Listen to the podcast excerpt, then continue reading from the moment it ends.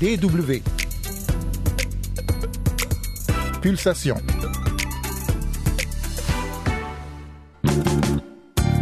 L'intelligence artificielle est en marche sur le continent africain. Nous irons voir notamment ce qu'il en est au Ghana.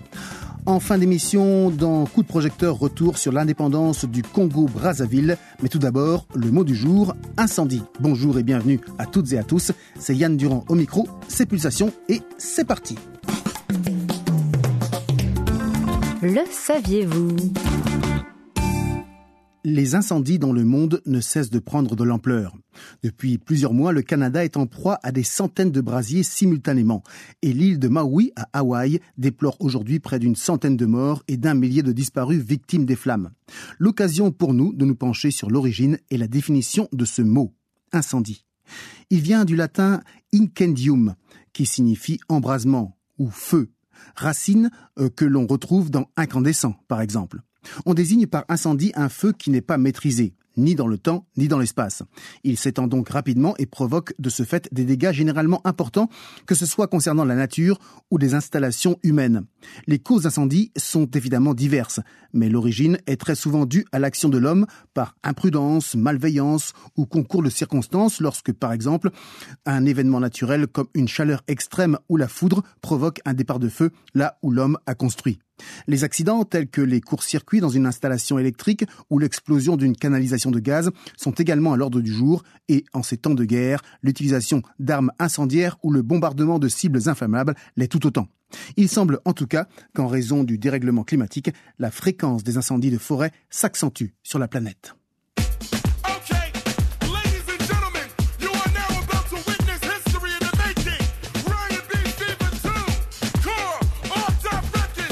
Et pour illustrer le mot du jour, voici Magic System, c'est chaud, ça brûle.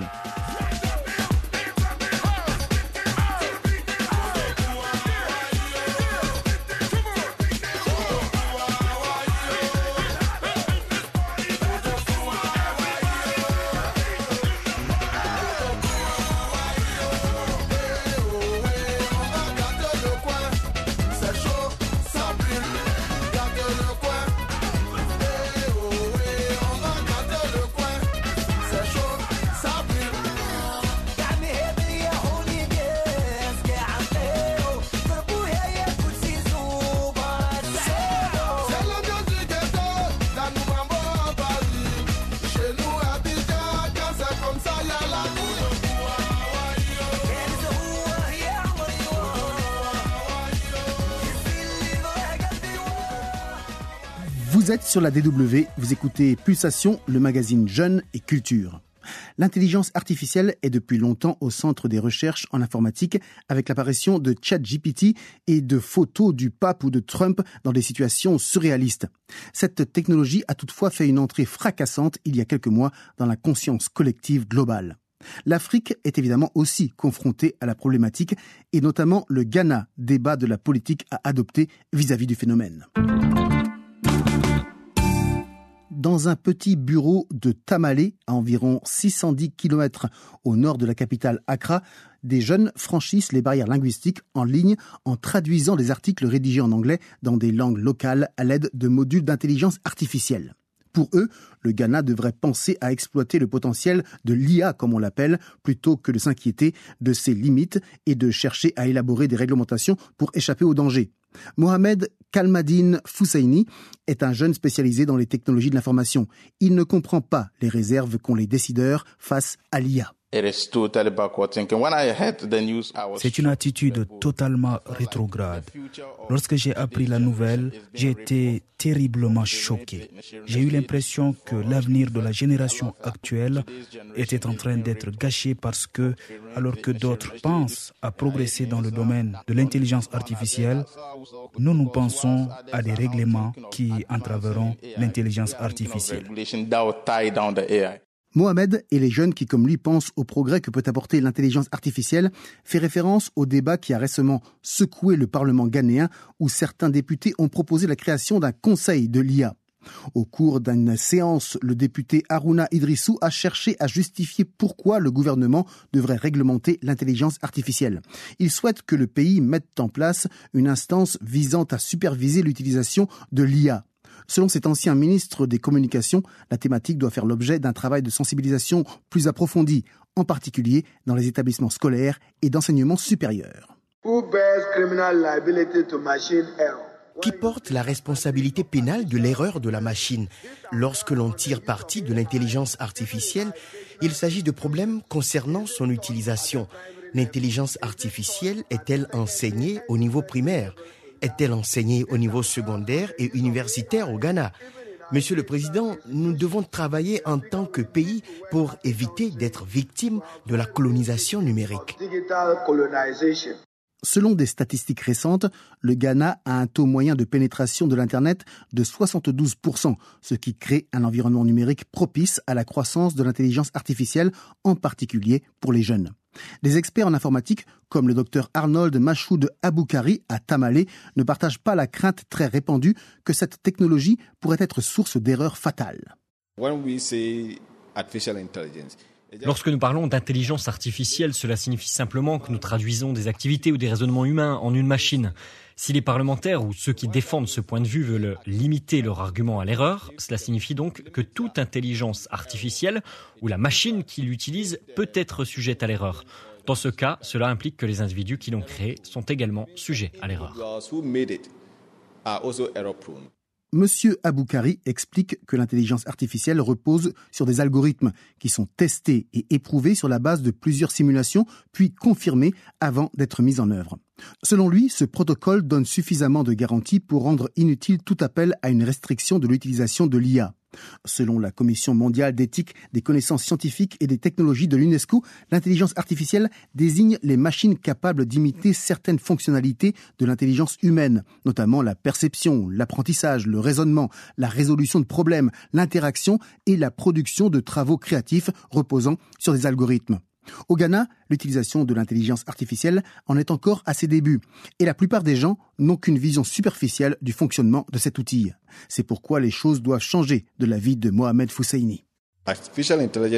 L'intelligence artificielle est un domaine des technologies de l'information qui a progressé si rapidement que les pays et les individus doivent se préparer à exploiter le potentiel qu'elle représente. Si l'utilisation de l'IA suscite des inquiétudes dans le monde entier, elle devient une question qui oppose deux générations, ceux qui sont nés avant l'informatique et les générations dites informatiques au Ghana. Le député Idrissou a souligné devant le Parlement que l'intelligence artificielle a un potentiel, mais qu'elle a aussi des conséquences négatives susceptibles de creuser l'écart entre les différentes cultures suivant leur stade de développement. L'intelligence artificielle dans les pays en développement présente un risque potentiel. Les nouvelles technologies peuvent s'appuyer sur les inégalités existantes et les exacerber, que ce soit au sein des pays en développement ou entre les régions en développement et les régions plus développées. En 2018, Google a ouvert son premier centre de recherche africain sur l'intelligence artificielle à Accra, la capitale du Ghana. Le géant américain de la technologie espère soutenir les capacités croissantes du continent en matière d'intelligence artificielle en collaborant avec les universités régionales, les institutions de recherche et les gouvernements pour explorer les applications possibles de l'IA en Afrique. L'évolution de cette technologie peut suivre un cours tout à fait naturel, décrit le docteur Arnold Machoud Aboukari. L'intelligence artificielle poussera certaines personnes vers le chômage, mais elle créera aussi plus d'emplois mais notre population doit être prête à accueillir ces emplois. Est-ce que notre système éducatif est en train de mettre en place des cours qui permettent de se faire une idée du type d'emploi, de l'opportunité que l'intelligence artificielle nous apportera? Rien n'est moins sûr pour l'instant, mais beaucoup d'efforts sont entrepris sur le continent pour promouvoir cette technologie d'avenir. D'ailleurs, la Commission économique des Nations Unies pour l'Afrique relève les progrès effectués en la matière. En effet, en dépit d'obstacles importants, les solutions d'IA sont déployées avec succès à grande échelle dans certains pays africains, notamment au Kenya, au Nigeria, au Ghana, en Éthiopie et en Afrique du Sud. La plupart des solutions ciblent actuellement le secteur des services financiers, de l'agriculture et des soins de santé. Le taux de pénétration de la téléphonie mobile au Kenya, par exemple, est de 94%. Près d'un quart des ménages du pays disposent d'une connexion à l'Internet, soit l'un des taux les plus élevés du monde en développement. Pour une population d'environ 48 millions d'habitants, on compte au moins 7 millions de comptes Facebook kenyans et 10 millions de comptes WhatsApp. Ce qui est énorme. M-Pesa, la plateforme de transfert d'argent mobile du pays, compte aujourd'hui le plus grand nombre de transactions d'argent mobile au monde, soit près d'un tiers du PIB au Kenya. Autre exemple, au Nigeria, où le taux de pénétration de la téléphonie mobile est de 84% et où les startups technologiques attirent en moyenne 73 000 dollars d'investissement, eh les entreprises qui s'intéressent au marché de l'IA tirent également des parties des solutions mobiles existantes. Ubenwa, une start-up nigériane qui sert à détecter l'asphyxie à la naissance, utilise en effet les microphones intégrés des smartphones et des algorithmes de reconnaissance vocale pour identifier cet état sur la base de l'amplitude et de la fréquence des pleurs du nourrisson.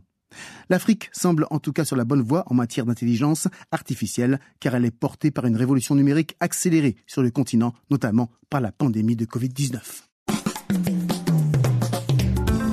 Coup de projecteur.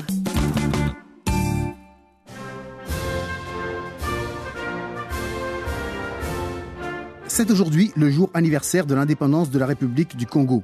Le pays que l'on appelle communément le Congo-Brazzaville a en effet obtenu sa souveraineté vis-à-vis de la France le 15 août 1960, il y a donc 63 ans jour pour jour. C'est Pierre Savorgnan de Brazza, un explorateur italien naturalisé français qui a donné le coup d'envoi en 1875 de la pénétration française et donné son nom à l'actuelle capitale du pays, Brazzaville. En 1958, le référendum sur la communauté française obtient 99% de oui et le Congo devient une république autonome avec l'abbé Fulbert Youlou comme Premier ministre, celui qui deviendra le premier président de la République du Congo deux ans plus tard.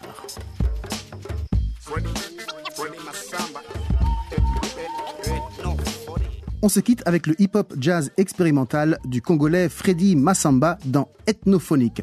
C'est la fin de cette édition de Pulsation, disponible à la réécoute sur dw.com slash français. Excellente suite de programmes sur la DW. Salut